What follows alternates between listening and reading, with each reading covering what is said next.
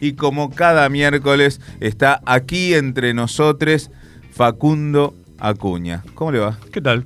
¿Qué se cuenta? Antes que nada, porque después Sí. me olvido, nos ponemos a hablar cosas de la vida y la política, eh, y me olvido de que usted tiene un podcast al aire y que sacó un episodio nuevo la semana pasada, me olvidé de contarlo, eh, que ¿cómo sonaba? ¿Se llama? Así sonaba. Así sonaba. Se llama el podcast. Búsquenlo en Spotify, eh, en, lo- en el canal de FM en Tránsito. Ahí está subido 1984. 84. Un año, mm, digamos, famoso por la, el libro de Orwell, ¿no? Le, le po- le podría Mm. decir que la inflación ese, ese año fue de más del 600%, por ejemplo. Bueno, eh, eh, no, eso no lo escribía Orwell en su No, libro, claro. pero en la Argentina vivió un momento bastante álgido, digamos, Sí. recién vuelta a la democracia y con ya los embates de, de- de grupos militares que querían volver al pasado, ¿no? Nacía la caja pan. Qué lindo, ¿se acuerda de la caja pan? Eh, No, yo no, porque hacía un año que había nacido, pero. ¿Y no se acuerda? Y no. No, yo sí me acuerdo. Yo ya en el 84 tenía como 13 años. Así que, Una sí. noticia de último momento, ¿quiere? Claro, por supuesto, me encantan. Bueno, eh, informa la periodista Irina Hauser, que sigue mucho eh, información que tiene que ver con el ámbito judicial, que eh, salió el sobreseimiento para Cristina Fernández y todos los imputados en la causa de gas natural licuado. Eh, una causa que se había iniciado en 2014, que había estado en manos de Bonadío eh, y que terminó derrumbándose a partir de peritos truchos, eh, a partir de las declaraciones de D'Alessio y etcétera, etcétera. Así que eh, un nuevo sobreseimiento en este caso para Cristina Fernández. ¿Le faltan cuánto? ¿Como 15? Le deben Y faltar un montón de causas un montón. le abrieron. Todavía sí. Eh, hoy, mm, hablando de este sobreseimiento y del discurso que dio Cristina, veía cómo llegaba a- al Congreso. en el Al Con- CSK. Al para este encuentro de Eurolat, que ahora me va a contar usted qué es Eurolat, pero la veía llegar y, y llegaba como una mega estrella del rock, ¿no? Como si Sí. fuera Miley Cyrus, saludando entre medio. Y, y Bueno, ¿vos escuchaste cómo la presentaron? Eh, Bueno, la presentación también parecía una, una como si subiera al ring de Claro. un boxeador. Y ahora era, Sí, un- sí, sí. era una arenga de, de esas características. Bueno, esa. Y, y el escenario era imponente, con una pantalla bastante gigante. Había ahí como, como toda una, una liturgia alrededor de Cristina que. mm, que pensaba y lo compartía con una compañera con la que estaba en ese momento, digo, eh, qué personalidad fuerte tenés que tener para bancar, Para bancar eh, eso, es- esa, ese nivel de exposición. Y después lo pensaba también, y el nivel de odio que generas, de amor y de odio, Sí, claro. y estar constantemente con esa efervescencia cotidiana, eh, no es para cualquiera. No. Eh, la Eurolat es la Asamblea Sí. Parlamentaria Europeo Latinoamericana, Mm. que lo que reúne son eh, miembros de los parlamentos de más o menos 150 países de América Latina y de Europa, que se reúnen para poner en común, para debatir algunas Mm. cuestiones, debatir algunas ideas. Mm. Y me parece que el discurso de Cristina de hace un rato dejó bastante tela para cortar. Uf. La verdad es que uno podría llegar a decir que por ahí, teniendo en cuenta que hacía bastante que no intervenía Mm. este, públicamente, por ahí que podría esperarse algunas opiniones o algunas referencias por ahí, eh, o más referencias en definitiva, Mm. para la realidad eh, argentina, para el cotidiano argentino, pero me parece que eh, fiel a su estilo, hablando por encima Mm. de la cotidianidad, terminó hablando de la cotidianidad. Este, ¿Cómo sería esto? Bueno, la verdad es que cuando vos profundizás en algunas discusiones y planteás discusiones de fondo, Ujú. decís, y la verdad, lo importante no es esto que estamos discutiendo acá, Mm. porque lo importante que tendríamos que estar haciendo es otra cosa. Digo, me parece que mm, eh, mucho de lo que dijo hoy Cristina en verdad es el verdadera, la verdadera discusión de fondo. ¿Te acordás que en aquel momento, cuando todavía era presidenta, hubo un discurso muy famoso de aquello de yo no quiero este, discutir con los suplentes, yo Mm. quiero hablar con los titulares o con, la- con los que verdaderamente este, toman las decisiones. Que en definitiva era, yo no quiero hablar con los operadores mediáticos, Ujú. eh, sino que quiero hablar con sus jefes o Claro. con sus patrones.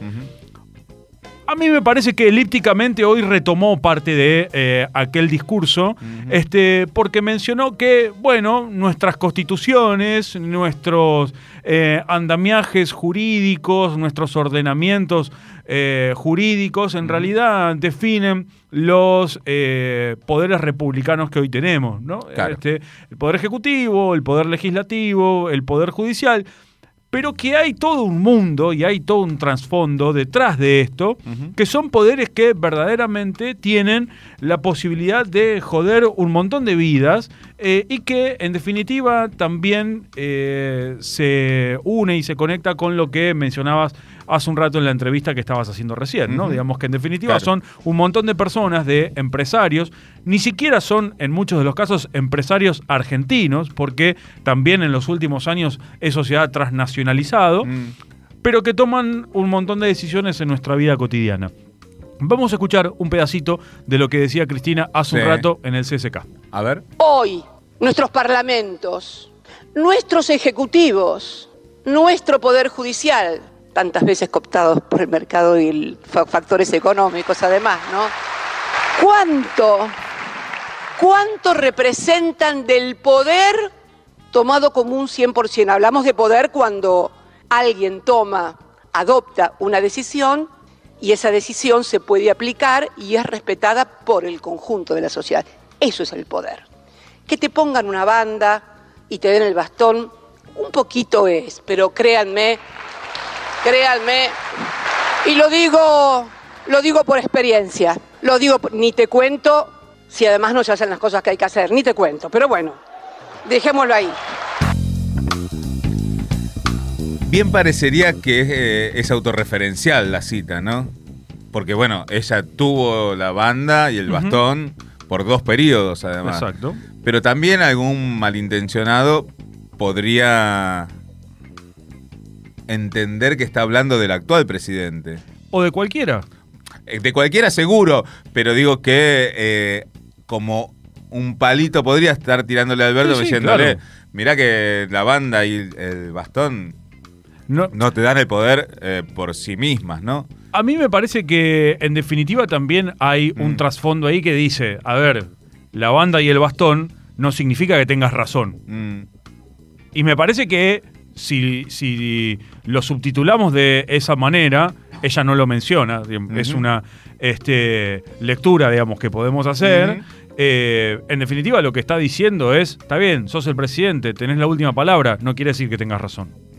Sos el que toma la decisión, en definitiva, pero tomar la decisión muchas veces implica escuchar otras voces y efectivamente después sí avanzar con lo que tengas que hacer, ni hablar cuando no lo haces. Y ahí sí me parece que eh, la, la referencia a este momento coyuntural es claro, ¿no? sí, sí. Eh, Digo, ahora, tiene mucho, muchas aristas de análisis.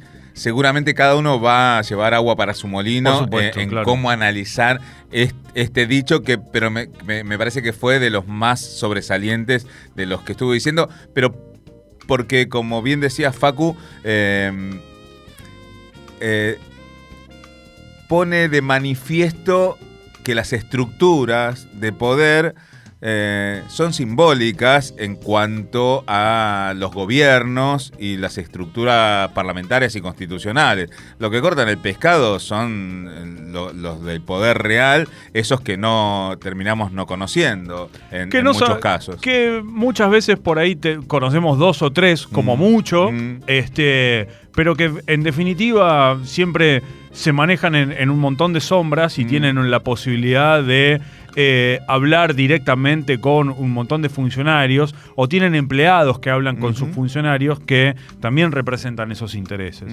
Digo, me parece que gobernar es tocar intereses Claro. también. Hay que ver cuáles tocas y hay que ver con eh, a cuáles defendés. Y me parece que ahí está la vara para decir que un gobierno eh, representa a los intereses populares o no.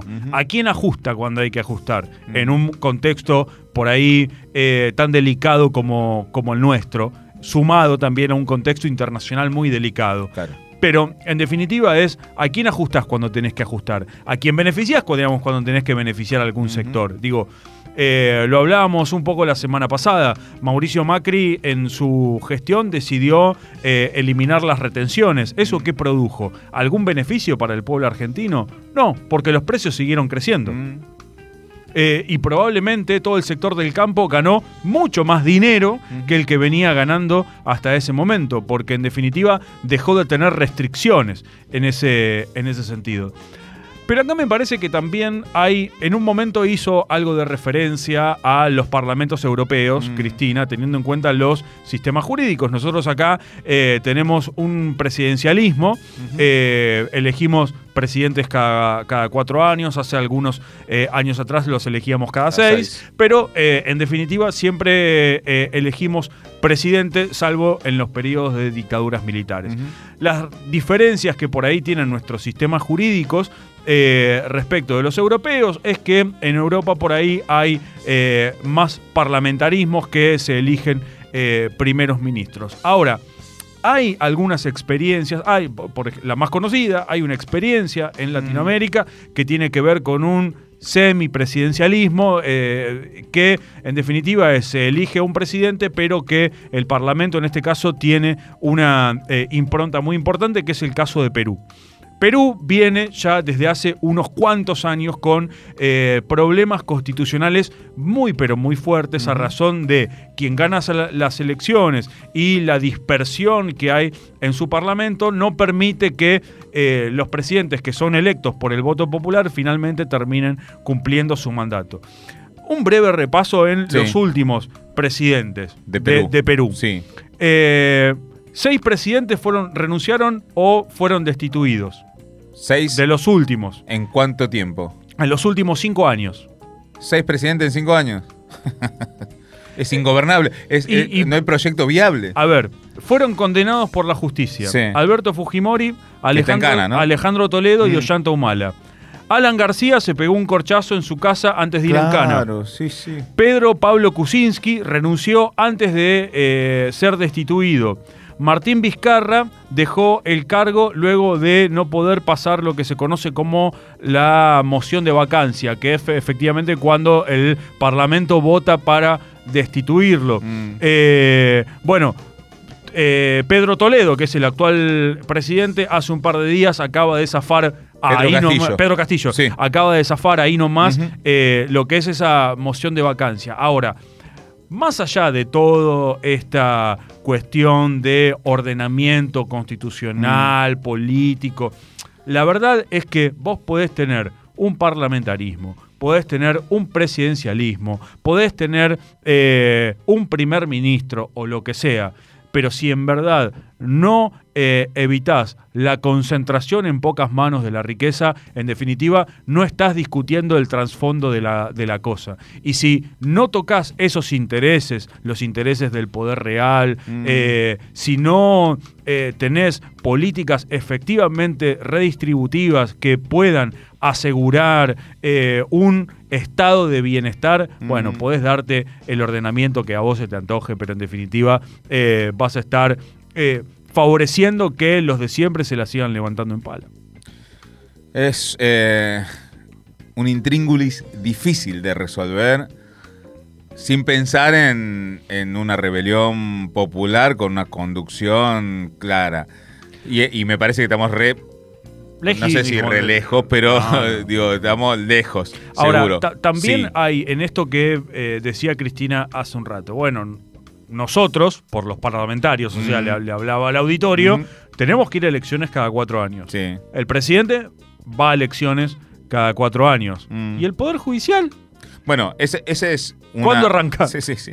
Es, es una de, de las situaciones que, que, que tiñen, por lo menos de oscura, la democracia en la Argentina, en este sistema representativo republicano y federal, que tiene dos de los poderes, el legislativo y el ejecutivo, que van a elecciones, y el judicial son una casta. Esa es la verdadera casta. ¿Te acordás que Sí. eh, hace algunos meses nada más Mm. la Corte Suprema dijo que se tenía que dar un nuevo eh, ordenamiento en lo que tiene que ver con eh, algo que se está tratando ahora Mm. en el Senado de la Nación, que era eh, el Consejo, de la, Magistratura. claro. Bueno, ayer salió una cautelar prohibiendo al Congreso Nacional designar nuevos miembros del Consejo de la Magistratura.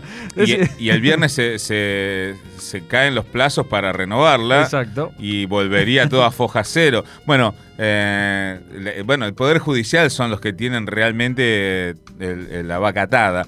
Se nos acaba el tiempo y quiero poner la canción, la última canción que eligió Sergio porque también está re linda, pero le dejo esta, esta inquietud para ver si la podemos tratar el miércoles que viene, ya lo, lo hablé con Pablo Bin, y es unidad a qué precio, o si es, digamos, cuál es el precio que, que deberíamos estar dispuestos a pagar para la unidad.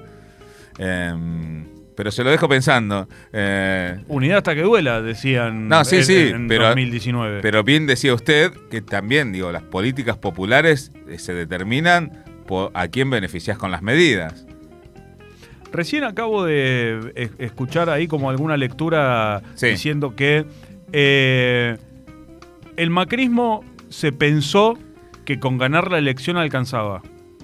El Frente de Todos se pensó que con ganar la elección y con la unidad alcanzaba. Bueno, por eso. Hasta ahora no alcanzó. Bueno, ya lo dijo Mayans. Volvimos para ser mejores y hasta ahora no logramos, pero bueno, veamos, tenemos un año y medio. Gracias, Facundo Acuña. Un placer.